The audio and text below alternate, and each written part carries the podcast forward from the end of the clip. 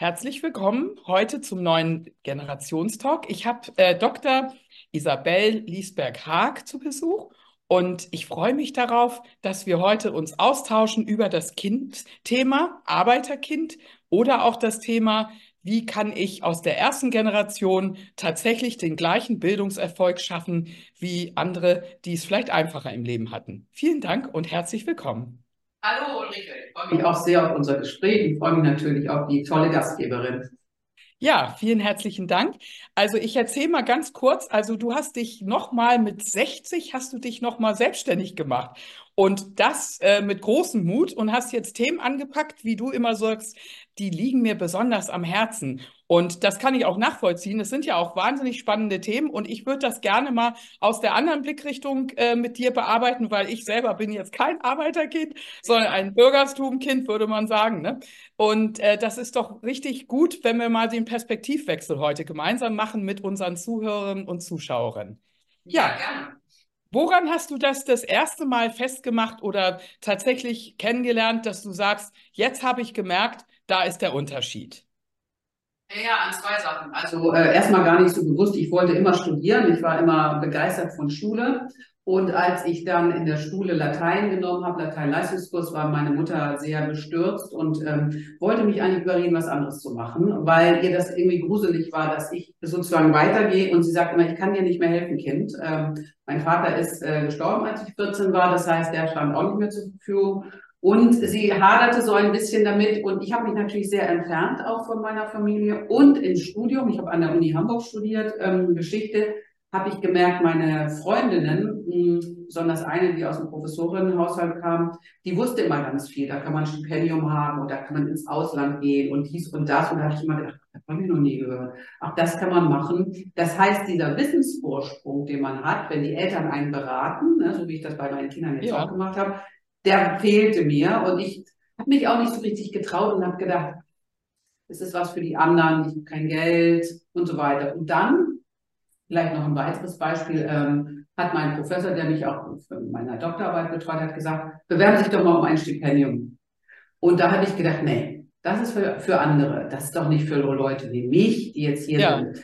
Äh, und wenn du aber schon im Elternhaus gehört hast, du, da gibt's was, bewirb dich doch da mal und wir unterstützen dich, dann hast du so einen anderen Teppich, der dich dahin ja. trägt. Und den hatte ich irgendwie nicht. Ja, ja, interessant. Wenn du so sprichst, dann wird, dann äh, geht bei mir durch den Kopf gleich sofort spontan, dass man sagt, ist das nicht auch auf eine gewisse Art und Weise plötzlich auch eine wahnsinnige Freiheit? Weil ich kann jetzt zum Beispiel von meiner Seite berichten, ich komme aus einem Akademikerhaushalt und ich empfand es immer als wahnsinnig festgelegt und anspruchsvoll. Äh, äh, da, wir hatten schon die Höchststufe, also Höchststufe, gut, Pro Professur, aber wir hatten eben den Doktor schon in der Familie eben, nicht? Und äh, ich fand das immer sehr vorausdeklinierend. Äh, ähm, also ich habe immer das Gefühl gehabt, da steht schon alles fest, was gemacht werden muss. Und das ist doch unfrei auch ein bisschen. Wie siehst ja. du das? Interessant. Also ich mache ja Workshops mit ErstakademikerInnen und äh, die erzählen mir auch von Freunden genau, was du sagst. Der sagt, der Opa war schon Jurist, der Vater war Jurist, die Mutter am besten auch noch und ich muss das jetzt auch machen und das will ich gar nicht. Das ist auch ein Druck und kann unheimlich schwierig sein für die Lebensplanung. Äh, denke ich schon. Ich hatte schon die Freiheit, das stimmt. Also meine Mutter hatte als Lieblingsvorstellung, dass ich Lehrerin werde, weil da konnte sie sich was vorstellen. Ja. Oder zur Sparkasse zu gehen. Und das meine ich jetzt überhaupt nicht abwerten, sondern das waren die Berufsbilder, die sie kannte. Und ja. da hatte sie gedacht, wenn meine Tochter das macht, dann hat sie was geschafft. Ja. Und sie konnte gar nicht verstehen, dass ich was anderes machen wollte, was, was ihr unbekannt ist. Und ich weiß nicht, du hast ja auch eine Tochter. Ich glaube, wenn ich jetzt, seit ich Mutter bin, schon länger etwas, es ist ganz schwierig für Eltern, wenn die Kinder etwas machen, wo man nichts mehr versteht. Also ja. wenn meine Kinder das gemacht hätten, hätte ich auch getrauert. Und meine Mutter, ich habe mich so entfernt, weißt du? Ja. Und auch emotional, also durch die Uni verändert man ja die Sprache. Ich kam dann nach Hause zurück aufs Land und habe dann gesagt, nee, so kann man das nicht sagen. Also es gab die ersten Jahre ziemlich lange auch eine wahnsinnige Entfremdung. Und es gibt dazu auch soziologische Studien, die sagen, Menschen, die als erste in ihrer Familie diesen Weg machen, die entfernen sich und die verändern sich und die Eltern wollen natürlich ihr Kind zurück. Ich sage das jetzt ja. mal so. Und das ist eine ganz schwierige Spannung, wie man das aushält. Also das genau. einmal da. Also Freiheit ja, stimme ich dir absolut zu. aber Entfremdung und oft auch emotionaler Abbruch bei vielen, die ich Genau. kenne. Aber ähm, das habe ich auch bei meinen Studenten häufig erlebt, dass die eben auch manchmal das Problem haben, wenn sie eben völlig anderen Beruf wählen. Also ich war ja an einer kreativen Umgebungsschule, mhm. also eine, die die Top-Kreativen äh, Deutschlands oder auch Europas eben ausgebildet hat. Und da waren eben die äh, Karrieren dann deswegen schon alleine schwierig, weil die Eltern sich da nicht reinversetzen konnten, dass man als Kreativdirektor oder als ähm, anfänglicher Grafiker oder Texter oder Konzeptioner, dass man damit Karriere machen kann und auch Geld verdienen kann, um eine Familie zu ernähren und dergleichen. Und da gab es genauso diese Brüche. Ich denke, ja. diese Erwartungshaltung der Eltern oder die Nicht-Erwartungshaltung, das kann beides belastend sein, nicht? Das kann beides verlassen sein. Was man allerdings häufig unterschätzt, es gibt noch zwei Faktoren und das wird an deutschen Hochschulen überhaupt nicht thematisiert, dass Menschen als aus äh, sogenannten Arbeiterfamilien, hm, die es ja gar nicht mehr gibt, aber aus anderen Milieus, ganz große Probleme haben mit dem Geld. Man kommt an die Uni und dann gibt es zum Beispiel eine Exkursion und der Prof sagt, ah ja, strecken Sie mal das Geld vor. Ja. Oder man hat nicht den größten, den neuesten Laptop. Das heißt, mir berichten Menschen, mit denen ich arbeite, dass sie ganz große Geldprobleme haben, dass das an der Uni überhaupt nicht gesehen wird. Nur 11 Prozent aller Studierenden kriegen BAföG, das ist auch ein Skandal. So Nur 11 Prozent? Ah ja, ja interessant. Mhm. Und dass viele wegen Geldmangel tatsächlich auch ihr Studium abbrechen. Also Studienkredite haben gerade die Zinsen erhöht, das können die sich nicht mehr leisten. Das heißt, die Frage der Bildung ist in Deutschland immer noch eine Frage der, des Elternhauses und der Finanz des finanziellen Supports. Und das empört mich halt, weil das kann nicht sein, weil ich höre an der Stelle immer das Argument, nicht jeder soll studieren. Nee, soll auch nicht jeder. Ja. Aber das hieße ja, das Kind eines Schreiners soll Schreiner werden und sich nicht was anderes ausdenken. Mein Plädoyer ist, jede Person soll die Chance haben, wenn sie Lust hat. Wenn sie keinen Bock hat, nicht. Ja. Aber dann, dann darf es nicht am Geld scheitern in einem Land in un, wie unserem. Und das ist ganz oft der Fall. Und das wird aber nicht diskutiert. Und das genau. empört mich. Ich bin so eine Gerechtigkeitsfrau. Ja, nee, ist auch richtig. Ich weiß auch, das gab ja dann die nächste Phase, wo wir dann eben auch äh, die Fachhochschulen eingeführt haben, auch diese Wirtschaft, wo man auch im zweiten Bildungsgrad eben genau. in diese Fachhochschulen rein konnte. Und ähm, dann kam ja der letzte Punkt, waren ja dann diese extrem vielen Akademien, was ja auch letztlich das Institute of Design, was ich geführt mhm. habe in Deutschland, das war letztendlich ja auch so ein Konstrukt, wo wir ja. eben die Akademie waren. Wir durften dann später Diplom äh, vergeben, aber ja. eben nicht den Bachelor oder Master. Ja. Und ich habe das dann so gemacht, dass ich dann eben im Ausland eine Partnerschaft gemacht habe in England mit einer staatlichen Uni. Und komischerweise war da zum Beispiel schon von vornherein eine Barrierefreiheit eingebaut. Denn der Dekan hat mir damals erklärt, wir in England, wir haben das Prinzip, jeder kann zu jedem Zeitpunkt wieder durchschlüpfen. Und if your students are perfect, you can send them, ne? so nach dem ja. Motto. Und da habe ich dann immer die Nachweise gebracht. Also wir hatten ja sieben Semester studiert, manchmal sogar acht.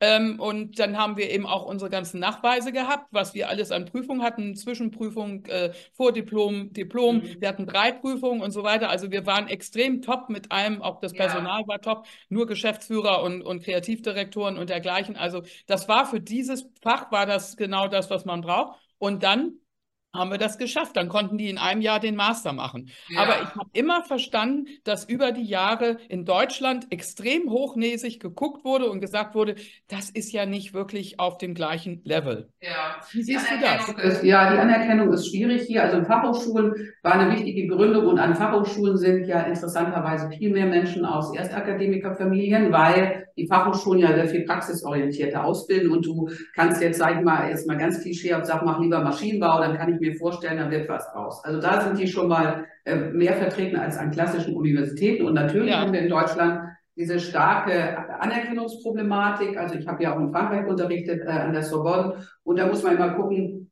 Entschuldigung, sind die Leute, wird das anerkannt, wird das nicht anerkannt? Würde ich auch sagen, ist Deutschland speziell. Ja. Und die Akademien auch, die sind nicht staatlich anerkannt. Ist das das gleiche Niveau? Genau, was du sagst.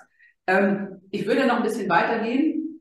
Du hast gerade das Stichwort Barrierefreiheit gesagt. Ich mache ja jetzt schwerpunktmäßig Erstakademikertum, aber ich mache insgesamt Diversity. Und Barrierefreiheit heißt ja nicht nur, und deshalb ist gut, dass du den Begriff eingeführt hast, dass Rollstuhlfahrende Personen ins Gebäude kommen. Barrierefreiheit heißt, was steht auf unserer Webseite? Was setzen wir voraus? Ja. Welche Sprache benutzen wir? Ja. Wen schließen wir vielleicht aus, unabsichtlich ja. oder absichtlich? Also genau. diese Barrierefreiheit muss man ja in ganz vielen Ganz breit denken heutzutage. Ne? Genau, genau, genau. Und auch zum Beispiel äh, das, was ja dein Herzensthema ist, Alter ist auch ein Diversity-Thema. Also Ja. durch Bachelor und Master können wir jetzt in Deutschland auch wieder später einsteigen. Ja, Aber zum Beispiel die anderen Generationen, wie in anderen äh, Ländern, dass man so Weiterbildungskurse auch für Senioren, sage ich jetzt mal das doofe Ja. Wort, ist in Deutschland erst in den Anfangs äh, äh, äh, Genau. Sachen, Kinderschulen. Das wünsche ich mir auch noch viel stärker, weil ich würde auch gerne nochmal an die Hochschule gehen. Ja, es gibt aber auch zum Beispiel, ich habe ja auch, ähm, als wir dann später ähm, eine Fusion mit einer Hochschule in Deutschland geplant hatten, Mhm. haben wir dann, äh, dann auch die Themen gehabt, dass ich mein Personal teilweise nicht vorschlagen konnte als Professur, weil die eben schon über 50 waren oder diese Grenze 52 war das, glaube ich, damals. Ähm, das fand ich auch nicht zeitgemäß, weil die waren top, die hatten eben genau diese ganzen Voraussetzungen, Ausstellungen gehabt, Bücher geschrieben. Also da waren ja viele Punkte, die da eben auch wesentlich waren, Ja, um die ja. Expertise nachzuweisen. Ja. Und, ähm, und da habe ich überhaupt nicht verstanden, warum das dann wiederum begrenzt war. Und dann hieß es ja eher, die sollen mal den Platz freimachen. Ähm, äh, die jungen Juniorprofessoren sollen jetzt drankommen. Also so haben wir ja auch an den Hochschulen ganz lange Zeit Altersdiskriminierung eigentlich betrieben. Und dann mussten die teilweise ins Ausland auswandern. Und ich gucke dann immer bei den Nobelpreisträgern, dass da etliche sind, die dann eben aus Deutschland sind und die in Absolut. anderen Ländern dann zu Furore kommen. Ne? Genau. Das haben sie jetzt hat sich ein bisschen geändert. In der Forschungsförderung gibt es zum Beispiel keine Altersdiskriminierung, kannst du auch mit 70 noch Gelder beantragen. Was ich noch wichtig finde, wenn ich das noch anfügen darf, äh, das Thema Erstakademiker, es gibt eine Studie von der Boston Consulting Group, was, und die haben, die nennen die First Gen Professionals und gucken die Erstakademiker an, wenn die in Konzernen sind. Ja, Und da gibt es eine ganz tolle Studie und die sagen also, die, die ähm, Kernkompetenzen von Erstakademikerinnen sind Resilienz, Selbstständigkeit und absolut hohe Eigenmotivation. Das ist auch eine Studie Toll. aus UK. Äh, aber ein paar Jahre nachdem sie angefangen haben, in einem Unternehmen zu arbeiten, verdienen sie immer noch 13 Prozent weniger als die, die Eltern schon hatten, die in diesem Milieu sich auskannten. Das heißt, sie Ah. verdienen weniger, weil sie weniger Netzwerke haben, ja, weil sie schlechter Gehalt verhandeln, weil sie sich selbst sozusagen nicht entsprechend präsentieren. Also das setzt sich im Berufsleben fort. Ja. Und da, da sitzt Boston Consulting Group gerade dran, äh, zu sagen, also ihr Unternehmen, passt mal auf, ihr habt da hochmotivierte Leute, äh, gibt es äh, Support Networks oder was auch immer, damit Ja. die sozusagen äh, ein bisschen besser sich vernetzen, weil ich kenne das auch von mir. Ich musste erst lernen zu netzwerken, weil ich hatte keine von zu Hause. Meine Ja. Mutter hat Netzwerke, aber es waren nicht die Netzwerke, die mir helfen. genau. Das, richtig. das eher zu lernen. Wenn du aber aus einem akademisch geprägten Elternhaus kommst, wie mein Mann und ich jetzt unsere Kinder auch, da haben wir Ja. gesagt, geh mal dahin oder das ist wichtig. Ja, Das kannte ich gar nicht. Das musste ich lernen. genau. Und das sind so, das sind so Dinge, die, an die man oft gar nicht denkt, aber du weißt ja selbst, wie wichtig für Karriere und Beruf Ja. Netzwerke sind. Genau. ne? Und das, Das ist aber genau üben. das, was die wahrscheinlich auch erleben, wenn die in einen völlig neuen Berufszweig gehen. Ähm, oder ich habe es ja selber auch erlebt, dass ich dann hinterher auch in die Werbung ge geswitcht bin. Äh, ursprünglich mit Jura mal gestartet, aber eben auch mehr so aus äh, da irgendwie entweder BWL oder Jura. Das passte genau bei mir auch. Hatte ich zumindest das Gefühl. Oder eben Lehrer, was ich ganz furchtbar damals fand weil meine Mutter Lehrerin war. Die hat immer so wahnsinnig viel Zeit, Korrekturzeit gehabt und immer äh, ge gestöhnt und hat eben wahnsinnig viel auch mit Stress gehabt mit den ganzen Mhm. verschiedenen Generationen äh, und Problematik um die Elternhäuser herum, sodass ich das eigentlich nicht so attraktiv fand Ja. und habe dann eben auch wahrscheinlich was Eigenes machen wollen. Also das ist interessant. Ich habe ähm, gerade in dem Zusammenhang jetzt mit, ähm, der, ähm, mit den Netzwerken ähm, tatsächlich resümiert. Ich habe damals an meinem Institut, habe ich immer regelmäßig diese Networks reingeholt. Ne? Ich habe Ja. unter anderem übrigens auch damals 2018 dann die Tijen bei uns eingeladen. Die war Ah, gerade ja, so am? Start, Ach, relativ ich früh ja noch. Veröffentlicht, ne? diese Ja, Netzwerkbibel, die habe ich auch, ja, ja. Ja, aber ich habe eben, ich habe sie eben dann äh, zu dem Zeitpunkt schon bei mir in der Uni gehabt, weil ich eben Mhm. auch gesagt habe, ich zeige euch mal, wie es geht. Äh, da ist jemand, die jetzt so ein Buch geschrieben hat und die eben jetzt hier startet und guckt euch das mal an und lasst euch mal das erzählen. Ja. Oder eben auch schon die ganzen Jahre immer. Jeden Monat habe ich so Top-Persönlichkeiten ins Haus geholt. Ne? Ja. Dann habe ich eben, wie gesagt, denen immer gesagt, raus mit euch, meldet euch bei Sing an, meldet euch bei LinkedIn an und so weiter. Habt denen immer schon gleich so zu Beginn, ändert eure E-Mail-Adresse, dass sie auch äh, stat statusfähig ist, dass sie nicht peinlich ist. Ne? Genau. Ähm, äh, seht zu, dass ihr da schon eben guckt in den sozialen Medien, wie stelle ich mich da, das wird alles wichtig. Und da habe ich sehr, sehr frühzeitig gemerkt, dass das für viele ja natürlich wichtig ist. Ich habe ja auch gemerkt bei den äh, migrantischen Herkünften, dass die oft die Mutter nicht erschien, da nur der Vater kommen ja. durfte und so weiter. Auch ja, das ja. habe ich aufgegriffen. Wie siehst du das heute, die Aufgabe, die Rolle der Eltern, des Elternhauses? Das ist ja ein sehr strittiges Thema in Deutschland. Für, was? Für die Bildung meinst du jetzt? Oder für ja, was? also es wird ja, um das kurz einmal auf den Punkt zu bringen, was ich damit meine, ist, welche Rolle spielen die Eltern, wenn es darum geht, zum Beispiel in den Schulen zu erscheinen, zu den Elternabenden zu kommen oder auch die Rolle, die Sprache zu sprechen und die Kinder von hinten ein wenig, wenigstens zu pushen, auch wenn sie es nicht selbst beherrschen? Schwierig. Also ich meine, also wenn man, man kann ja aus einem gut gesettelten deutschen Elternhaus nochmal ganz anders drauf gucken, als wenn ich zugewandert bin. Also ich ähm, würde sagen, Soziale Verwahrlosung gibt es in allen Milieus. Also wir sind hier in Bonn-Bad Godesberg, wohne ich, das ist alles gesettelt, da habe ich Kinder erlebt, wo die Eltern sich keine Sekunde gekümmert haben, obwohl sie es konnten. Ja, also das genau. mal, ja. soziale Verwahrlosung gibt es überall.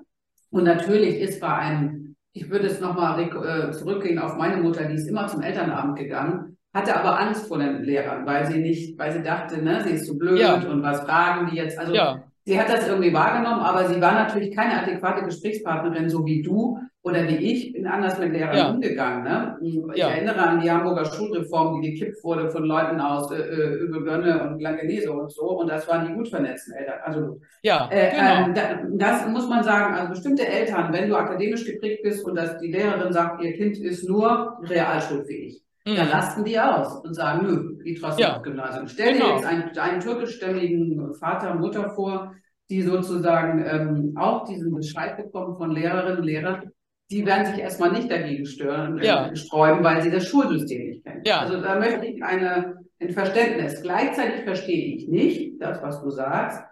Und da greifen wir natürlich ganz tief in die Mentalitätsunterschiede an, dass nur der Vater kommt und sagt, ich spreche mit keiner Lehrerin und all diese Scherze. Ja. Ich meine, das geht für mich gar nicht. Ne? Ja. Die Mutter bleibt immer zu Hause. Ja. Finde ich ganz schwierig. Als Lehrerin hast du da ja gar keine Handhabe. Müssen wir Elternkurse anbieten, verpflichtend. Ähm, mhm. äh, ich finde wichtig, dass Kinder schon in die Kita gehen, auch aus migrantisch geprägten Familien, dass sie da ja. die Sprache früh lernen, dass genau. sie aber auch unsere Werte mitkriegen, dass bei uns Mädchen, Jungen und so weiter ja. Ähm, Wenn es an der Schule ist, ist es fast schon zu spät, finde ich. Weißt ja. du? Also ähm, ich möchte nur wichtig machen, es gibt auch äh, nicht kümmern in ganz ja. wohlhabenden deutschstämmigen Familien. Das habe ich wirklich oft erlebt. Ja. Wo die Kinder mit viel Geld ja sich selbst genau, überlassen sind. Richtig. Das ne? ist eben das Thema. Nur eben, wie gesagt, ich fand es manchmal traurig, dass noch nicht mal beim, wenn die dann ihre Abschlussurkunde ja. abgeholt haben, dass da zur Feier, denn wie gesagt, ich habe da alle möglichen äh, Sprachen um mich herum gehabt und dann hat die Frau oder wie auch immer nicht viel gesagt, aber man hat trotzdem eben mal kurz auf Englisch und herzlichen ja. Glückwunsch und ein paar Worte. Ja.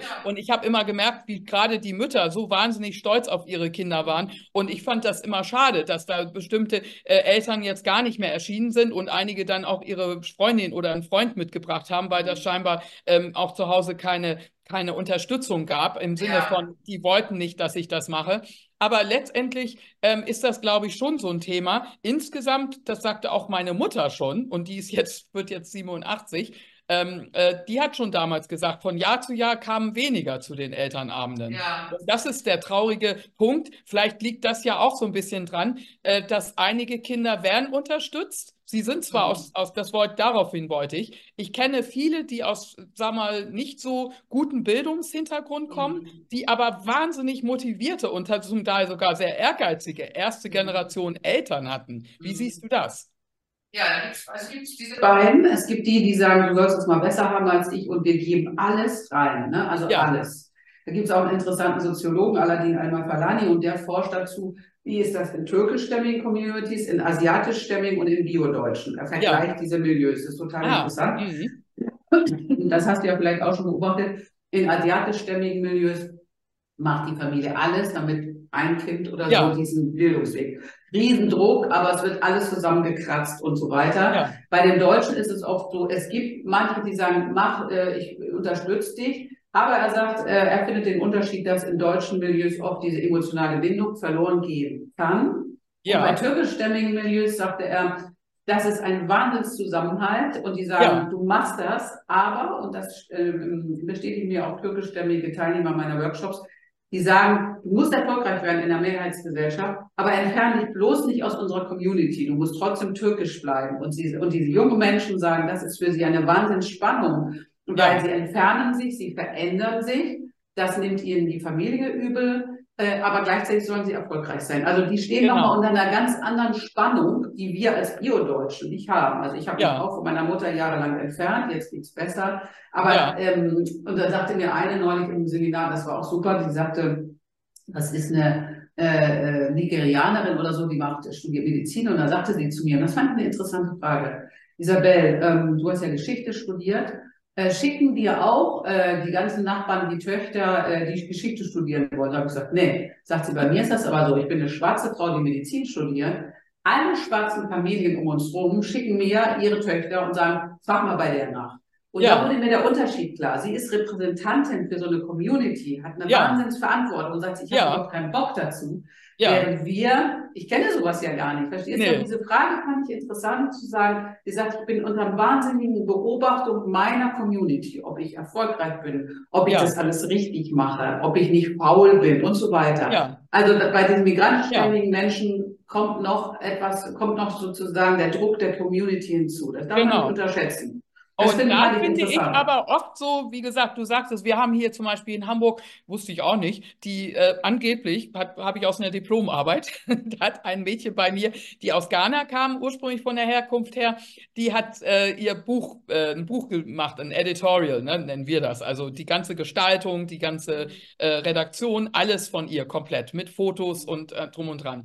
Und äh, das war ein ganz tolles Werk, die ist heute in Australien. Und die ähm, Tracy, die hat eben äh, dann auch erzählt aus ihrer Community, dass Hamburg hier die Hauptstadt der Ghanesen ist. Wusste ich auch nicht. Ach, wusste ich auch nicht. Ähm, ja, und, und da ist das eben dann so, nicht? Da ist das tatsächlich so, dass dann eben nach und nach, so im Laufe der Jahre, haben wir dann eben einige Studenten aus dieser Community gehabt. Mhm. Und das fand ich immer toll. Und da habe ich auch gemerkt, also die Familienstruktur, die ist da wahnsinnig gut.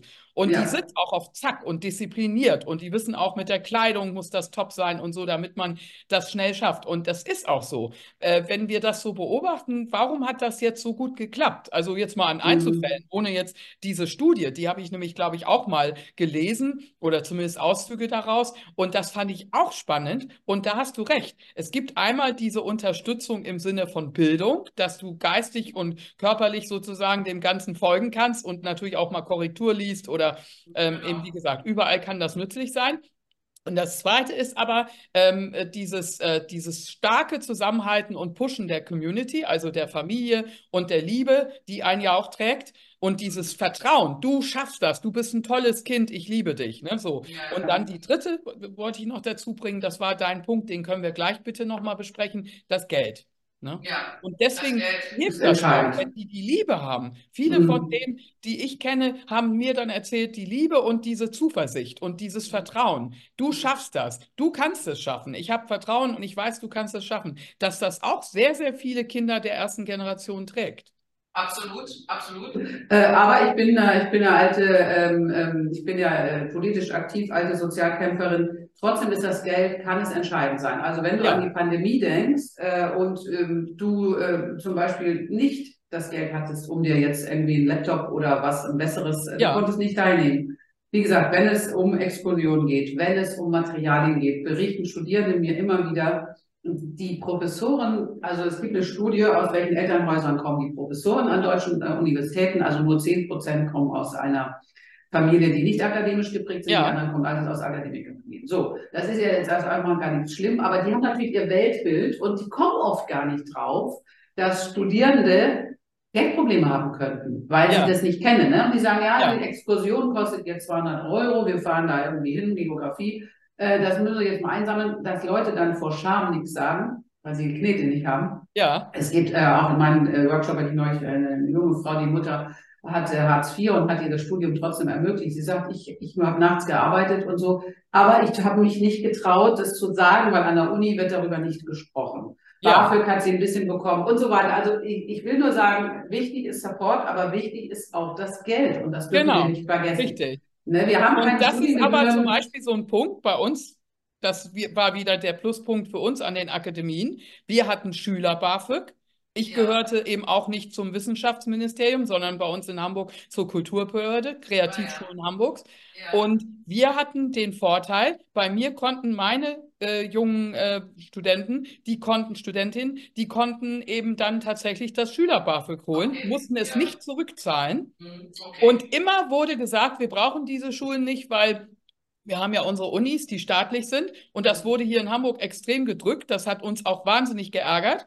Und äh, gleichzeitig kann ich jedenfalls sagen, ich hatte 70, 80 Prozent aus anderen Ländern auch, aber nicht unbedingt jetzt äh, in der ersten Generation, aber zweite und dritte auf jeden Fall. Und zweitens, wir hatten sehr, sehr viele Leute, die eben BAföG bekommen haben. Mhm. Und ich habe sehr, sehr viele Kinder der ersten Generation deswegen auch durchführen können, weil mhm. ähm, äh, die haben tolle Ergebnisse und haben auch heute noch ähm, äh, diese Ergebnisse. Und da bin ich sehr stolz drauf. Und das wollte ich nur mal sagen, eine, eine ähm, da mal zeigen, dass es auch manchmal Vorteile hat, wenn du eben die Möglichkeit wenigstens hast, an Akademien zu studieren. Ja, Weil äh, da ist auch ein ganz großes Eintrittstor. Und ja, da sind eben vielleicht auch weniger äh, Studenten, sodass man da auch mhm. überhaupt wahrgenommen wird. Nicht? Dass man eine andere Betreuung hat. Ne? Ja, also das, äh, was ja immer verwechselt wird, das ist gut, dass du es nochmal sagst. Also das BAföG, was muss man ja zurückzahlen häufig. Ja. Und viele aus den Familien, die ähm, aus auch armen Familien kommen und sagen, Schulden will ich nicht machen. Das habe ich gelernt zu Hause, das ist was ganz Schlimmes und ja. ich nehme keinen Kredit auf. Es gibt ja Studienkredite. Ähm, das ist für die Leute auch ein Problem. Wenn du jetzt aber aus dem Elternhaus kommst, die sagen, ach, kannst ruhig machen, wir zahlen das im Zweifelsfall. Ja. Also da gibt es ja mentalitätsmäßig einfach, dass du sagst, Schulden ist für mich der größte Horror, weil ich komme aus einem Elternhaus, wo ja. wir ganz wenig Geld haben. Und ja. äh, deshalb ist eine BAföG-Reform schon lange überfällig. Ähm, das wird erstmal nicht so passieren, aber es müssen mehr Menschen finanziell unterstützt werden und ja. Eltern unabhängig am besten. Also ähm, es gibt viele andere Mechanismen, es gibt viele Stipendien, aber auch da gibt es das, dass die Leute, es gibt viele Stipendienwerke, die jetzt sagen, okay, Erstakademikerinnen bewerben sich nicht so häufig. Wir ermutigen die, wir machen in Schulen äh, Werbung dafür, damit ja. eben auch diese Stipendiatenschar gemischter wird. Ne? Ja. Und dann sagte mir eine Frau, äh, ja, sie hat ein Stipendium bekommen. Ich hatte dann auch eins, ein Begabtenstipendium. Und dann lief sie diese Stipendiatentreffen und dann sagte mir neulich eine junge Frau, oh, weißt du, ich, ich ja, weiß nicht, ob ich dann nochmal hingehe. Dann waren da so Leute, die spielten dann Oboe und hatten Japanisch als dritte Fremdsprache. Also ich meine, die übertreiben ein bisschen oder so. Ja. Und da sagte sie, ich fühlte mich wie nicht zugehörig. Ja. Ich habe nur auf meine Geschwister aufgepasst. Ich habe nur Handball gespielt, also so. Ja. Und da ist auch nochmal was zu tun, zu sagen, du musst diese Menschen auch in diese Netzwerke, damit sie sich wohlfühlen. Das heißt ja nicht, dass die blöder sind oder dass die irgendwie einen Makel haben, aber sie kennen diese diesen Habitus, sagt man, oder diese Konversation bestimmter Leute kennen sie nicht und dann fühlen sie sich ausgegrenzt. Das heißt ja. nicht, dass sie da weinend in der Ecke stehen, aber man muss ein bisschen was dafür tun, damit alle sich zugehörig fühlen. Ja, ja richtig. Das, das ist das genau. Ziel von Diversity, dass du Belonging, dass du Zugehörigkeit empfindest. Genau. Aber ich will auch sagen, Weg. ich glaube, da hat es ja auch einen Shift gegeben in den Generationen. Zum Beispiel die Generation unserer Eltern. Also die waren eben in der Situation, dass sie häufig auch arm waren, weil sie ja, als sie gestartet sind, ähm, waren sie ja ohne Eltern. Also bei meinen Eltern war es jedenfalls so, beide Elternteile waren verschwunden, so nach dem Motto, die mussten sich erstmal wieder finden. Mein Vater war kriegsweise, wenn du so willst, weil sein Vater war bei der Marine und die waren alle irgendwo verschwunden, entweder in, äh, in irgendwelchen Lagern äh, mhm. äh, oder sie, die Frauen mussten als Landfrauen irgendwo die Felder bearbeiten. Also das war völlig unklar, ob die Eltern überhaupt noch leben.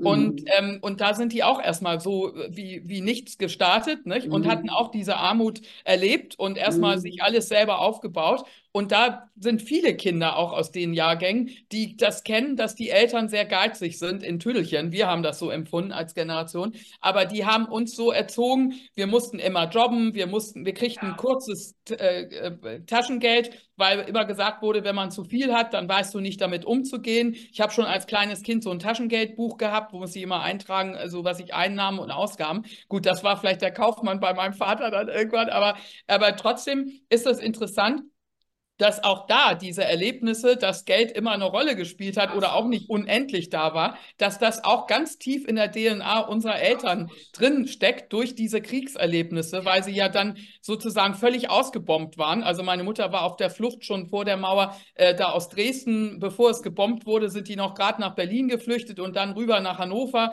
Also auch da gibt es so eine furchtbaren Erlebnisse. Und daher haben die auch nicht so dieses, diese Einstellung, ja. so das Geld wird so rausgeworfen. Nicht? Ja, also ich wollte das nur noch mal ganz kurz äh, zum Verständnis zu sagen, ja, ja, dass die Generation auf jeden Fall noch gelernt hat, Kleider auftragen, äh, mhm. diese Eintöpfe und, und Eingemachtes, das war ja allen gemeinsam, weil das waren unsere Eltern, ne? das waren unsere Eltern und Großeltern, die das noch äh, übertragen haben. Wollte ich nur ja, sagen, als Gemeinsamkeit. Aber heute ähm, finde ich, sind, ist die Armut größer geworden. Also der Mittelstand und das Bürgertum wird mit reingezogen. Dann gibt es ja die Alleinerziehenden. Ich finde das Bewusstsein, dass Lehrer und Dozenten und Professoren und ähm, Kindergärtnerinnen und überhaupt alle, die da mit Kindern zu tun haben, die müssen alle ein größeres Bewusstsein haben, ähm, wenn sie zum Beispiel, das habe ich selber erlebt als Alleinerziehende, wenn die Klassenreisen organisieren. Ne? Ja. Da wurde auch nie drüber nachgedacht, wo es hingeht. Es wurde immer schlimmer. Wir fahren nach Paris, wir fahren nach London, New York. Also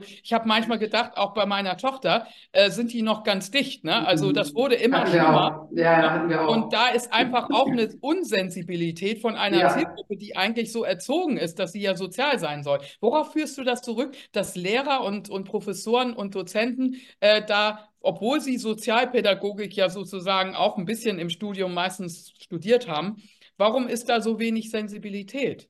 Also Professoren haben das nicht in ihrem Studium, die haben ja auch keine pädagogische Ausbildung. Nee, die genau, ihre die jetzt nicht, genau. Äh, die kommen da nicht in Frage. Also ich kenne das auch. Äh, das ist ähm, ich glaube, das ist tatsächlich so, meine, meine Tochter auch, die hatten schon ihre Abi-Feier, wollten sie schon hier auf dem Petersberg machen, in diesem Luxushotel, ja. wo wir gesagt haben, als Eltern, was soll denn ja. da kommen? Ne? Wir haben genau. uns dagegen dann äh, ausgesprochen. Meine Tochter übrigens auch, die heute Sozialarbeiterin ist.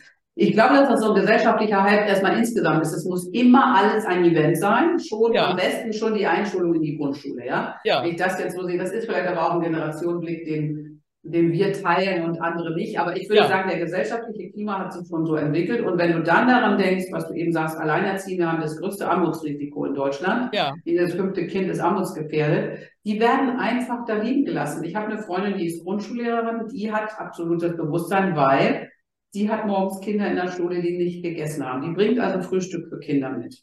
Weil ja. damit die was essen. Ich meine, das muss, ich, man, muss man sich jetzt mal reinziehen ja. bei uns ja. im Land. Ja? Traurig, ja. Und, äh, und da denke ich, ist so ein gesellschaftlicher Hype. Und man muss ja auch sagen, ein Gymnasium in Barmbek in Hamburg wird anders ihre Abi-Feier machen als ein Gymnasium in Blankenese. Das muss man jetzt auch mal sagen. Ja. Also die Stadtteile formen ja auch die Ansprüche. Also hier in Bad Godesberg, wo ich wohne, da ist auch eine bestimmte Klasse unterwegs. Und ja. denen ist das scheißegal. Die wollen, dass ihre Töchter, Söhne ja. jetzt einfach immer vom Besten haben, ja. Richtig. Äh, und ich finde schon, dass ich das, ähm, ich habe auch mal eine Studie gemacht zu, ähm, was bedeutet das, wenn Menschen aus bestimmten Stadtteilen kommen. Ne? Und jetzt ja. auf Hamburg habe ich es jetzt runtergebrochen. Ich habe früher mal in Wandsbek gewohnt. Äh, ich äh, ich habe aber im, schlecht, ich hab im schlechten Teil von Hamburg-Hamm gewohnt. Äh, du weißt, wie das prägt, ja. wo man lebt. Natürlich. Und dann gehen die Kinder da in den Kindergarten und in die Schule, ja. werden dann da auch äh, weiter geprägt. Und die ja. wie man so schön sagt, die gehen in eine andere Schule und die machen ja. ihre. Und ich glaube, dass man tatsächlich als Lehrer, Lehrerin versuchen kann, im Unterricht was zu machen, was aber diese feste Planung und die Freizeit hat man gar nicht so viel. Da sind die Eltern. Nein, die Freizeit auf gar keinen Fall. Aber ja, dass man, wenn man Ausflüge macht, wenn man Ausflüge macht, wenn man mhm. Voraussetzungen hat, zum Beispiel, wir müssen jetzt die, die Ausfahrt machen und da brauchte das und das Zubehör. Ich sage jetzt mal, wir fahren nächste Woche zum Golfplatz oder so und ja. bringt bitte dafür das richtige Turnschuh oder das Accessoire-Netz äh, mit. Ähm, das, das, sind einfach so, so äh, Dinge, wo eben nicht reingedacht wird, weil nee. eben der Anteil, ähm, also wenn ein Professor zum Beispiel auch ich denke mal, in bestimmten Stadtteilen leben dann zum Beispiel bei dir wahrscheinlich sehr stark geprägt aus Bonn, dass man da eben sehr viele Beamte vor Ort hatte. Absolut. Und es ist ja auch interessant, es gibt zum Beispiel jetzt auch äh, Studien, äh, wie die Zusammensetzung auch der Parteien ist. Und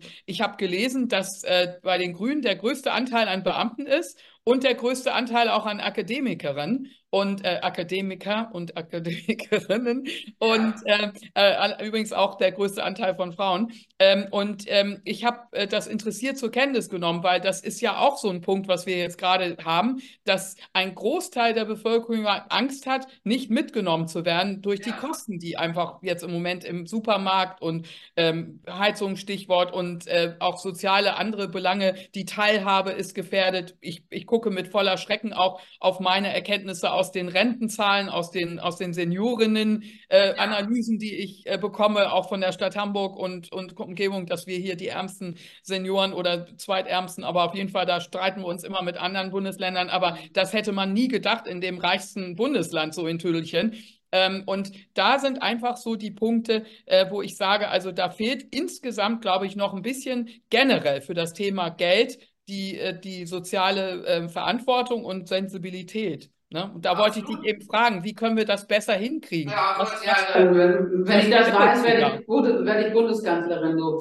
Äh, das ist, äh, die, die, also ich bin ja SPD-Mitglied schon ganz lange. Ich komme aus einer SPD-Familie. Meine Eltern kommen ja, mein Vater kommt aus Gelsenkirchen, der war Bergmann. Also ich bin ja in Gelsenkirchen geboren. Ich bin aus, ja. also aus äh, von ganz unten aus dem Kohlenschacht sozusagen. Und da stehe ich auch zu und das ist für mich ganz wichtig. Und auch in der SPD gibt es immer weniger Menschen, die ähm, sozusagen nicht akademisch geprägt ja. sind. Statistiken, das ist das Problem. Denn wer geht in die Politik? Ich möchte so anfangen. Ich bin in die Politik gegangen, als meine Kinder aus dem Haus waren und ich Zeit hatte. Weil das ja. ist ein Ehrenamt, was abends ist. Da kommen die Frauen schon mal gar nicht in Frage. Da sitzen dann die Typen rum und so und die Frauen sind ja. schon zu Hause, Mann, die Kinder, ja? ja? Also Politik in ihrer Struktur ist einfach schon so, dass Frauen immer seltener reingehen. Und wenn du einmal in den Ortsverein gehst, musst du schon sehr motiviert sein, dabei zu bleiben, weil was da geredet wird, ich meine, da kriegst du echt die ja. Wochen.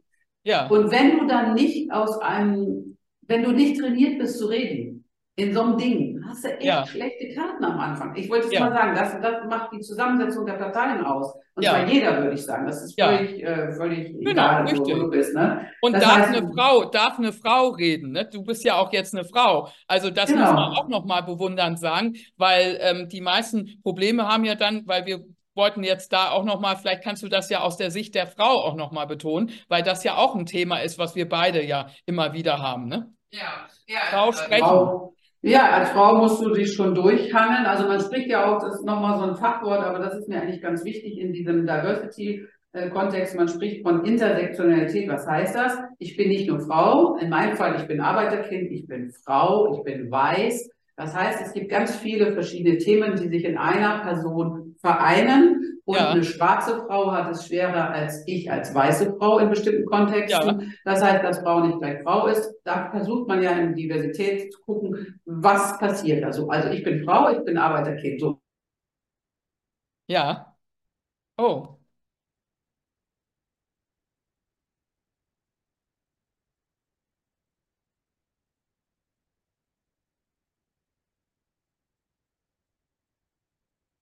Hallo?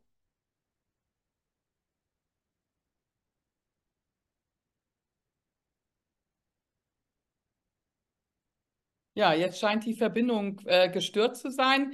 Ähm, ist sehr schade, aber ähm, ich äh, beende das jetzt erst einmal. Ich bedanke mich nochmal ganz, ganz herzlich bei der Isabel für dieses wunderbare Gespräch. Schade an der Stelle, aber wir sind eigentlich auch sehr weit schon fortgeschrittenen und vielleicht können wir das ein anderes Mal dann wiederholen. Ich bedanke mich auf jeden Fall und wünsche euch alles Gute. Vielen Dank, bis zum nächsten Mal. Und bitte gebt ein Like und äh, chat gerne ähm, und sorgt dafür, dass ich weitermachen kann mit diesem Kanal. Vielen herzlichen Dank. Auf Wiedersehen.